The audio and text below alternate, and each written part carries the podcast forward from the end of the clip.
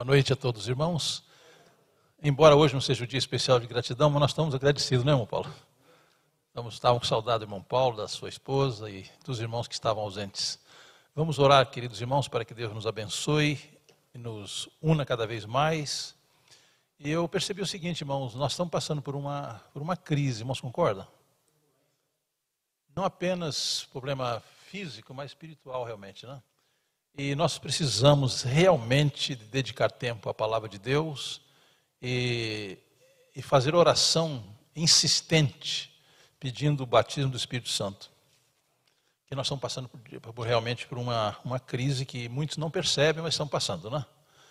Vamos aproveitar mais o tempo nas reuniões de oração e vamos orar em casa, uns pelos outros, para que Deus nos, nos dirija, nos reavive, né?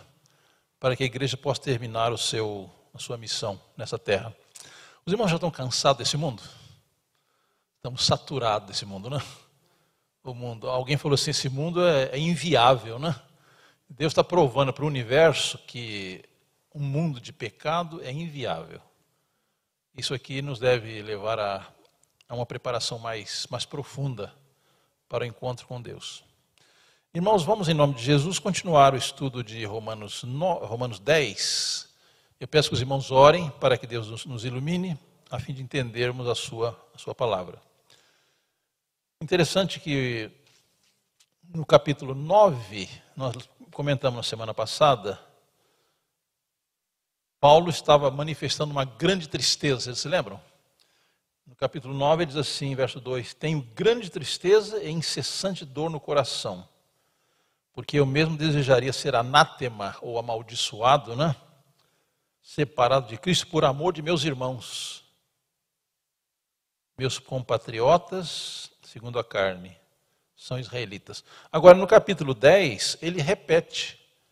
Quer dizer, o Paulo ele manifesta uma, uma tristeza muito grande pela salvação do seu povo, de Israel, segundo a carne.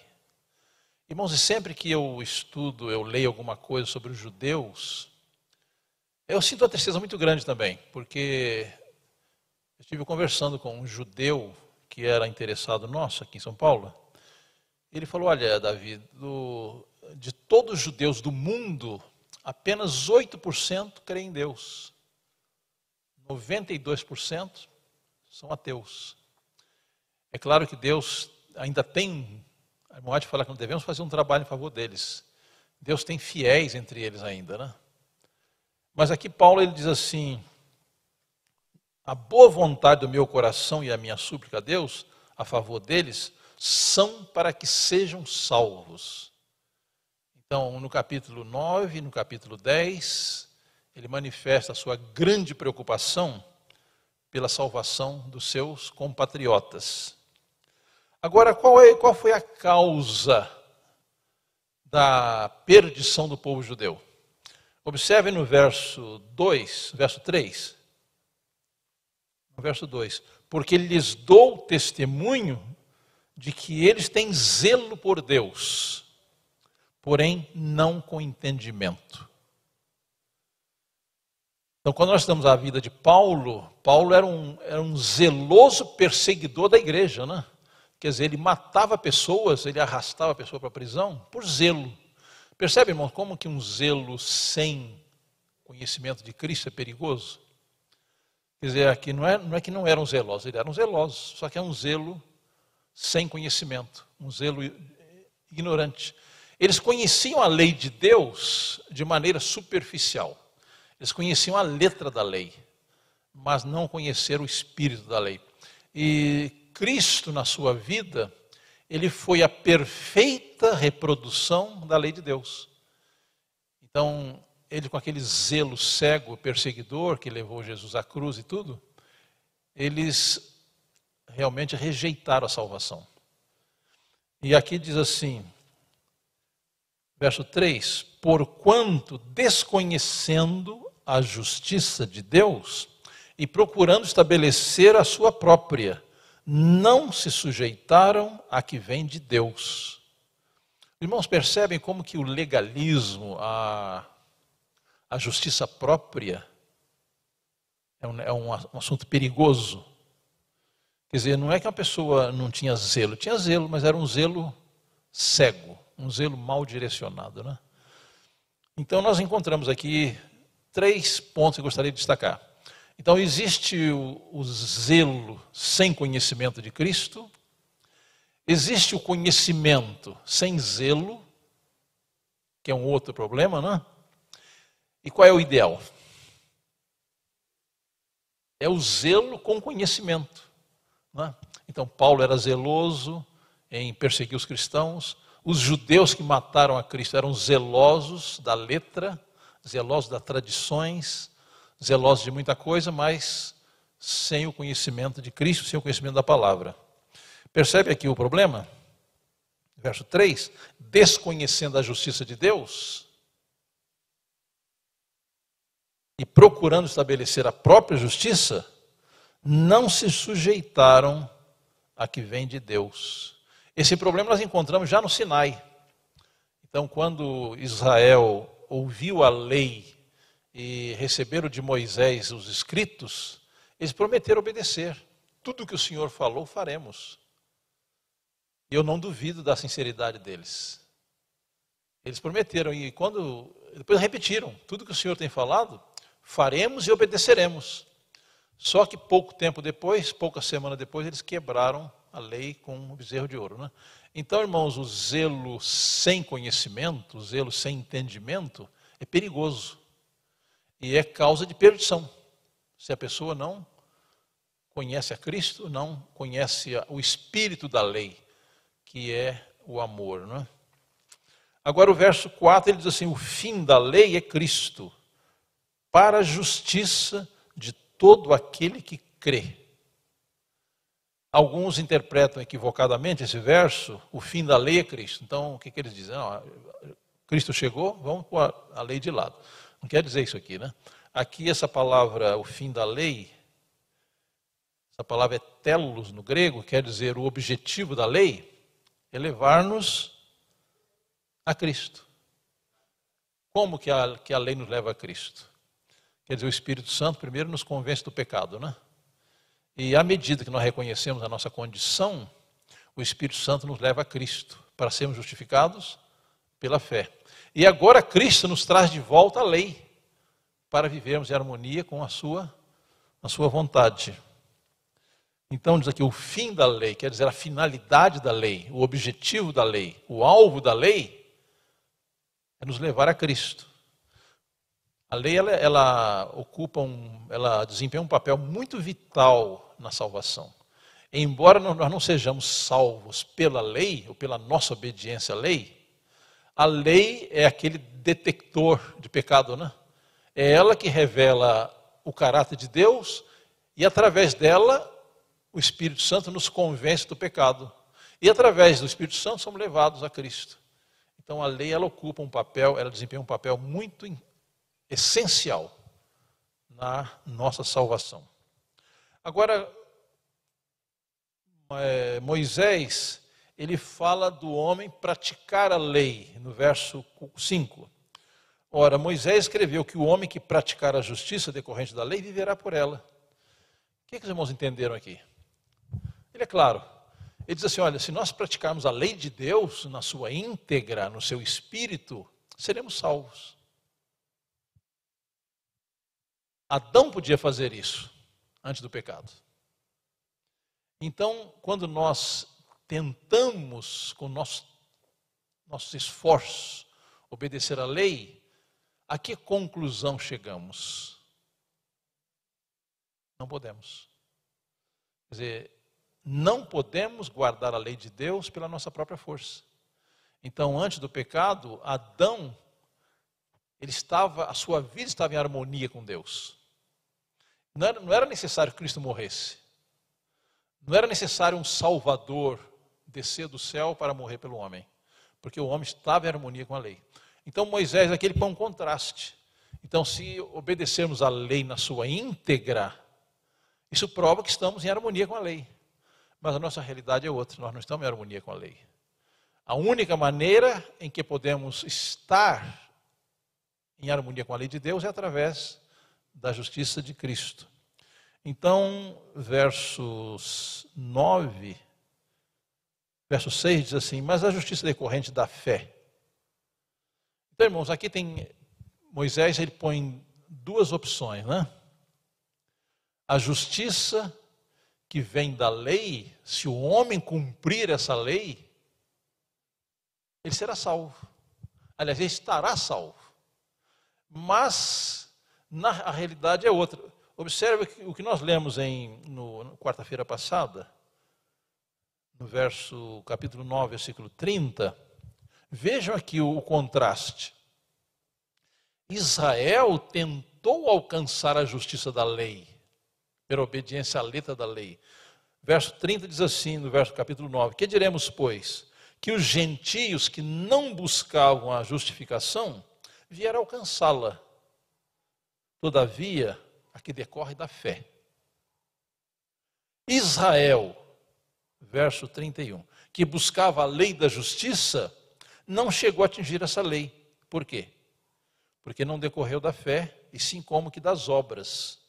E tropeçaram na pedra de tropeço, como está escrito. Então, Moisés apresenta aqui duas, duas situações. Então, o homem que guarda a lei, ele cumpre a lei na sua íntegra, o que, que ele diz? Por ela viverá.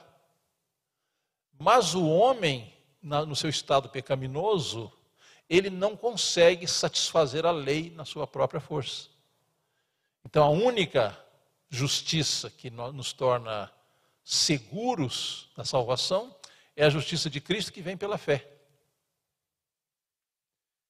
Então ele diz assim: Não pergunte em teu coração quem subirá ao céu, isto é, para trazer do, do alto a Cristo, ou quem descerá ao abismo, isto é, para levantar Cristo dentre os mortos.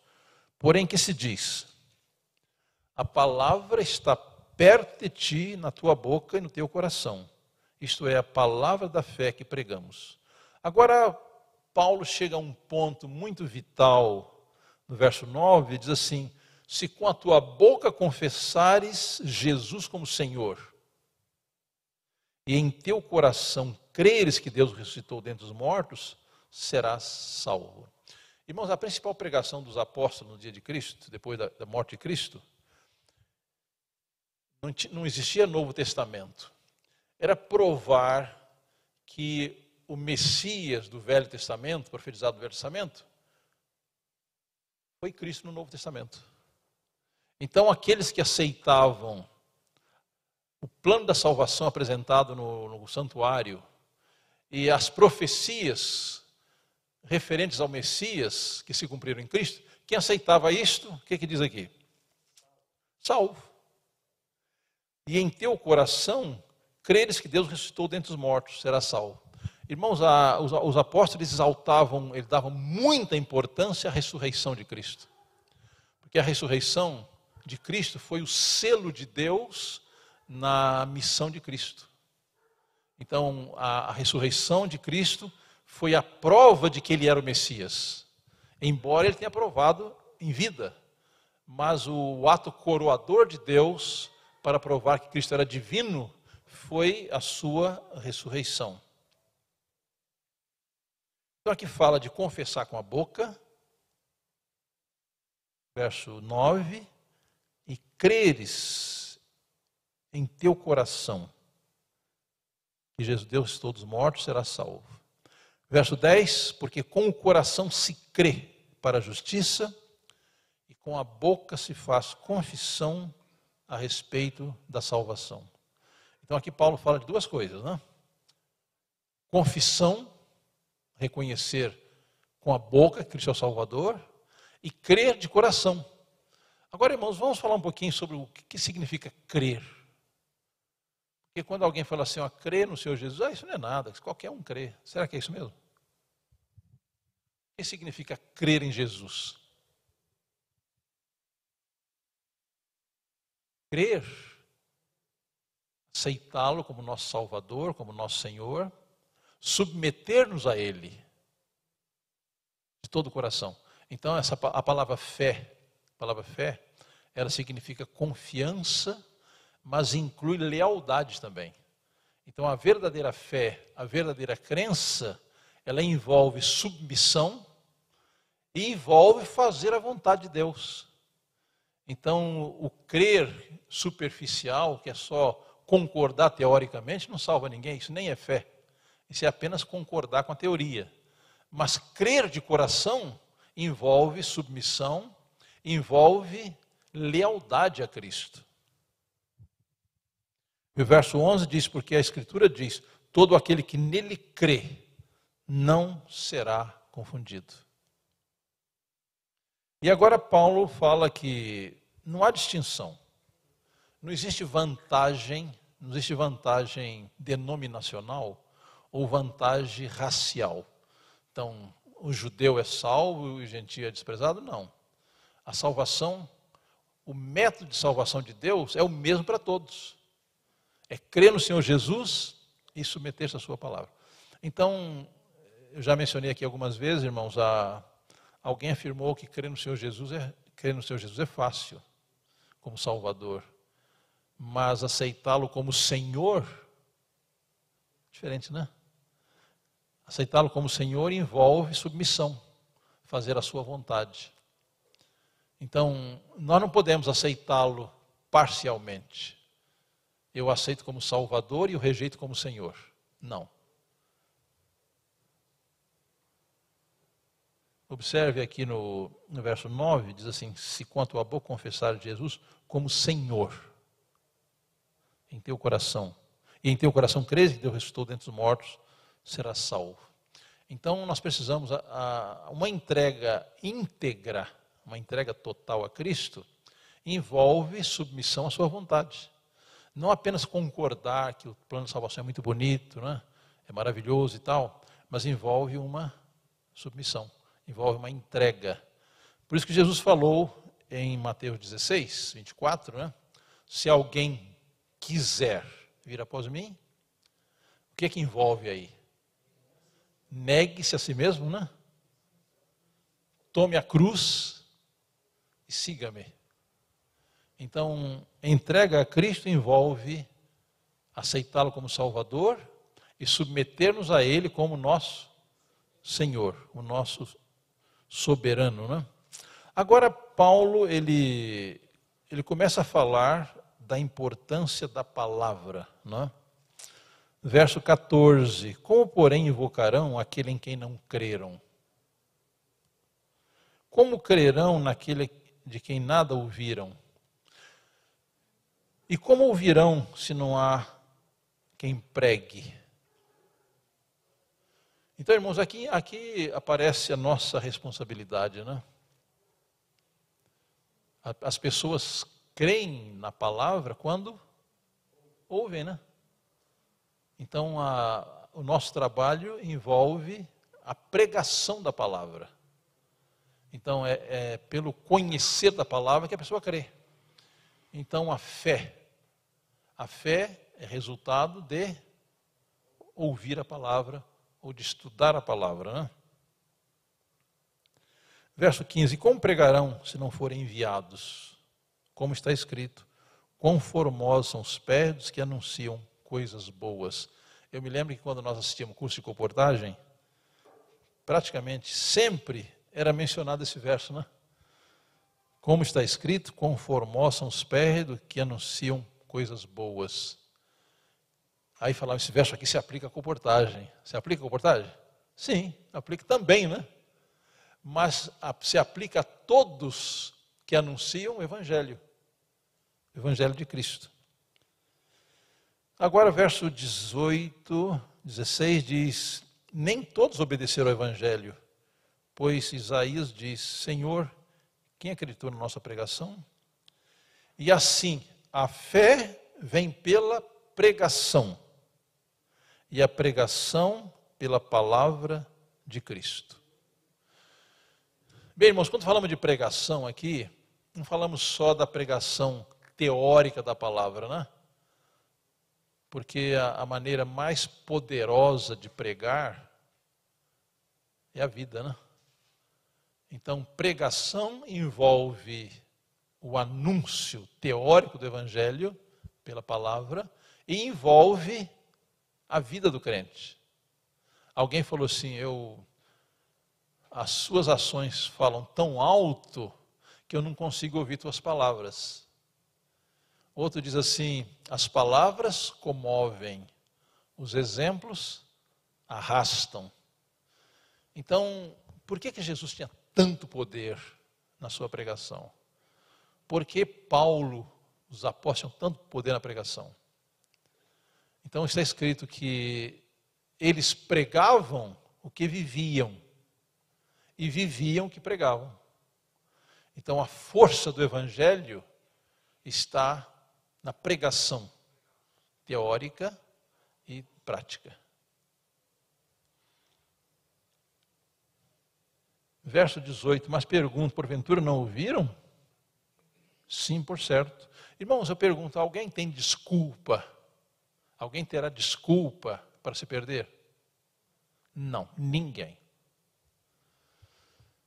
Depois do milênio, quando Jesus for coroado na Nova Jerusalém, todo ser humano, salvo e perdido, incluindo o próprio Satanás, Satanás vai se ajoelhar perante Cristo e vai dizer: Justo és tu, Senhor. Então, toda boca confessará. Quer dizer, não haverá nenhuma desculpa para alguém se perder. Quer dizer, a graça de Cristo é tão abundante que ela alcança o mundo todo. Então, no fim do milênio, todos vão confessar que Deus é justo. E vão reconhecer que se perderam porque rejeitaram. Então, aqui o apóstolo Paulo, ele, ele inclui a pregação do evangelho através da natureza. No verso 18, ele pergunta: Porventura não ouviram? Sim, por certo. Por toda a terra se fez ouvir a sua voz e as suas palavras até os confins do mundo.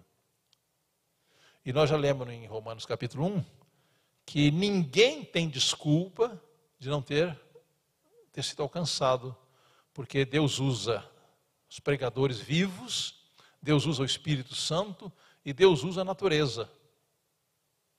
Então, todos são alcançados pela mensagem do Evangelho, não é? Verso 19: Pergunto mais: porventura não terá chegado isso ao conhecimento de Israel? Moisés já dizia: Eu vos porei em ciúmes com um povo que não é nação com gente insensata que vos provocarei a ira. Isaías, a mais se atreve e diz: Fui achado pelos que não me procuravam, revelei-me os que não perguntavam por mim. Quanto a Israel, porém, diz: Todo dia estendi as mãos a um povo rebelde e contradizente. Então, irmãos, qual será a causa de salvação e qual será a causa de perdição? A causa de salvação é ouvir a palavra, aceitá-la, vivê-la. E a causa de perdição? Aqui diz assim: estendi as mãos a um povo rebelde e contradizente. Então, a perdição de muitas pessoas será causada pela sua própria obstinação, a decisão de se perder Creio que eu já contei aqui uma vez, um, eu estava comportando em Taubaté, 86 por aí. E alguém falou comigo, olha, mostra, mostra esse livro para aquele senhor ali, que ele tem diabetes, para ele seguir o regime, né, seguir a dieta, né? Aí eu fui falar com ele, falei, olha, eu soube que o senhor está sofrendo com problema de diabetes, né? Ele falou assim, eu estou sofrendo e não quero curar. Não quero perder tempo com isso não. Eu quero morrer com diabetes. Eu fiquei até intimidado, né? Falei, não dá, não dá nem para falar mais nada. Então, irmãos, há pessoas que decidiram se perder. Mas Deus não abandona, Deus, Deus continua trabalhando, né? Nós temos visto muitos milagres, né? Pessoas que estavam afastadas de Deus, rebeldes, caso de Paulo e outros, né? Mas foram alcançados e Deus fez um milagre na sua vida. Então, nós nunca devemos desanimar, perder, o, perder a esperança da salvação de alguém. Porque apesar das nossas teimosias, né? da nossa rebelião, da nossa contradição, Deus não nos abandona tão fácil. Eu achei muito bonito um texto que está no livro Sermão da Montanha, que diz assim: mesmo para aqueles que viajam na estrada larga, Deus coloca pedras, espinhos e obstáculos para que a pessoa não perca, se perca facilmente. Mas a causa de perdição, diz aqui Paulo, todo dia estendia as mãos a um povo rebelde e contradizente. Em Hebreus 3, 4, Paulo repete várias vezes: Se hoje ouvirdes a sua voz, não endureçais o vosso coração, como no dia da provocação. Várias vezes ele menciona essa afirmação. Se hoje ouvirdes a sua voz, não endureçais o vosso coração. Deus nos abençoe, queridos irmãos, para que sejamos um povo submisso, que aceitemos com gratidão a grande salvação que foi provida com tão grande sacrifício pelo nosso Salvador Jesus. Esse é o meu desejo. Amém. Amém.